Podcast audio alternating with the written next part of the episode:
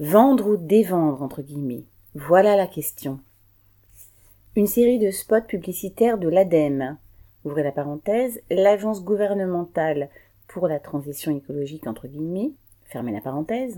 a déclenché une polémique avec les organisations patronales du commerce. Les spots mettent en scène des dévendeurs entre guillemets qui conseillent d'acheter des vêtements de seconde main et d'arrêter la surconsommation.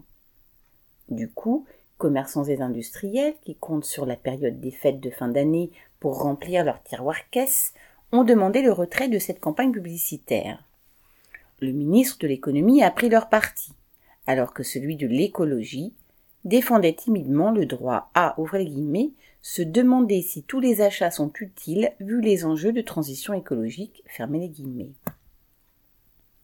Quant aux familles populaires qui consomment moins, non pas par choix mais par contrainte, elles sont le cadet des soucis des ministres, des publicitaires et des patrons.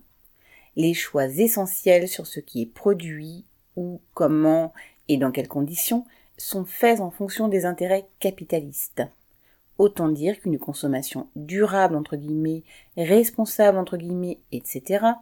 est dans ce monde aussi crédible que la descente du Père Noël par la cheminée. Lucas Pizet.